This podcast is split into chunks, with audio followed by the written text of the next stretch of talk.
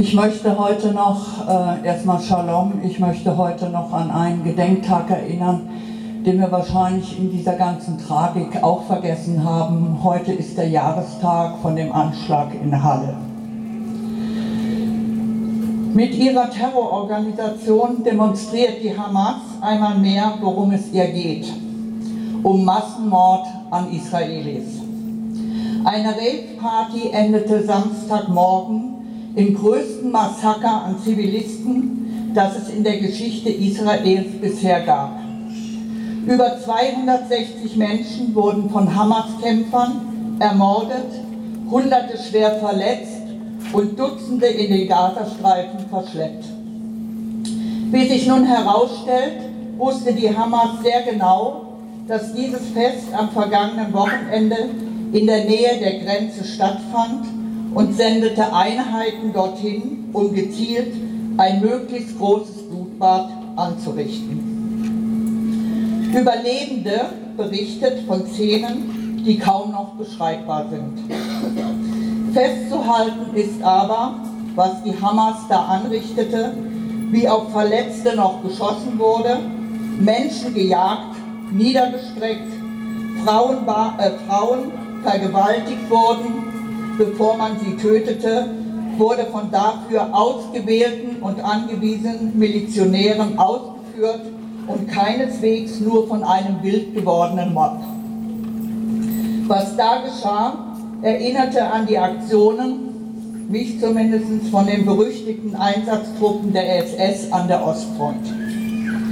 Dabei ging es keineswegs nur darum, Angst und Schrecken zu verbreiten, vielmehr bestand der Zweck darin, im Kleinen zu zeigen, was Befreiung vom Meer bis zum Fluss, also die Zerstörung Israels, wie sie als Ziel im Programm der Hamas festgeschrieben ist, bedeutet nämlich Massenmord. Dazu passt, dass auf Hamas-nahen Seiten das Blutbad auch als Befreiung gefeiert wird.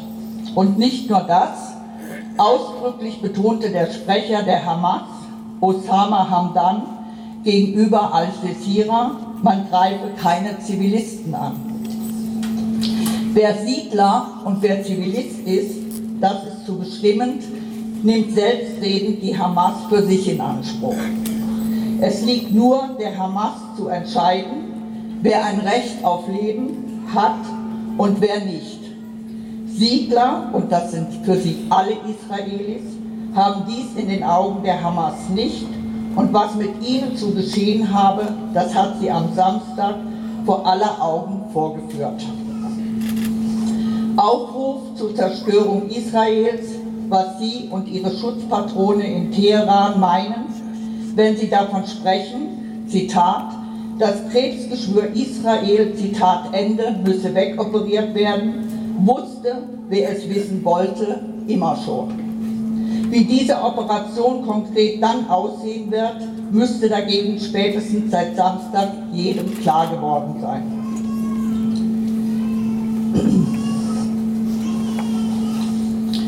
dass selbst solche Aktionen, bei denen unübersehbar klar geworden ist, worum es der Hamas geht, auch noch Unterstützung und Zustimmung unter sogenannten palästinensischen Linken findet, rundet das Bild des absoluten Grauens für mich ab.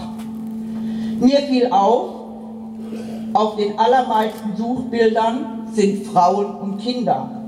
Sie sind leider in der Mehrzahl vertreten abgeschlachtete Körper vergewaltigt und geschändet.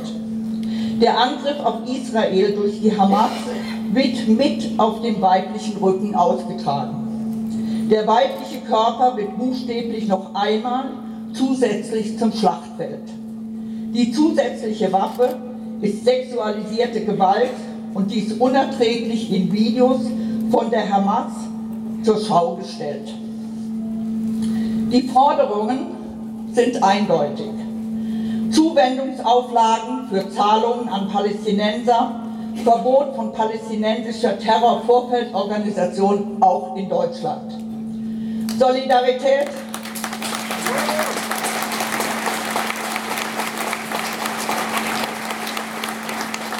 Solidarität mit Israel ist jetzt wichtig. Die Militäraktionen Israels gegen die Hamas und die Hisbollah verdienen die unbedingte politische Unterstützung der Staatengemeinschaft.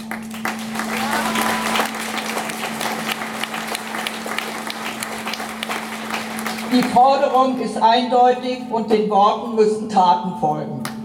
Jetzt muss sich zeigen, was die Worte Israels Sicherheit ist deutsche Staatsräson bedeuten. Ja.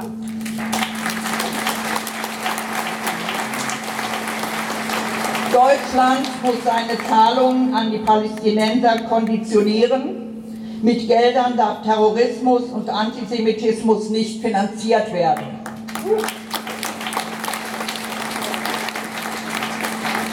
Hier braucht es beim Bundeshaushalt 2024 klare Beschlüsse von Haushaltsausschuss und Bundestag. Die PFLP, Vorfeldorganisation Savidun, muss endlich verboten werden.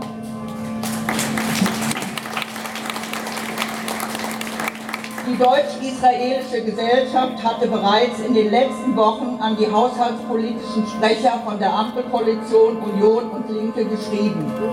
Sie fordert, das deutsche Steuergeld an die palästinensische Autonomiebehörde, das Flüchtlingshilfswerk UNRWA und an die palästinensische Zivilgesellschaft zuwendungsrechtlich unter der Bedingung erfolgt, weder Terrorismus noch Antisemitismus zu fördern oder zu tolerieren. Die Tolerierung von Terrorismus und Antisemitismus verträgt sich nicht mit dem Bekenntnis zur Sicherheit Israels im Koalitionsvertrag. Und den Westjordanland führen würde, hat sich nicht bestätigt. Alle haben immer gedacht, wenn die Gelder fließen, dann gibt es immer noch die Möglichkeit einer Zwei-Staaten-Lösung. Die Zahlungen unkonditioniert fortzusetzen, ist unverantwortlich. Samidun hat am Samstag in Berlin aus Freude über die Ermordung von Israelis Süßigkeiten auf der Berliner Sonnenallee verteilt. Journalisten von Welt TV wurden angegriffen beim Filmen. Samidun teilt Bilder der Verteilaktion zur Feier des Widerstandssiegs, Plakate auf der Sonnenallee in Berlin-Neukölln glorifizieren unter anderem den Hamas-Gründer und Führer Ahmad Yassin und dessen Nachfolger. Samidun ist eine Vorfeldorganisation der Terrororganisation PFLP, die aktuell zur Unterstützung der Terroraktionen der Hamas aufruft und hierfür mobilisiert. Das muss unterbunden werden. Wir können nur an die haushaltspolitischen Sprecherinnen der Bundestagsfraktionen appellieren, die unkritische und an keinerlei Bedingungen geknüpften Förderungen zu korrigieren und die Absage an Terrorismus und Antisemitismus bei Zuwendungen an die Palästinenser zur verbindlichen Voraussetzung bei jeder Zahlung zu machen. Bei den Summen von 340 Millionen Euro in den Jahren 2021 und 2022 finde ich, kann man das schon verlangen.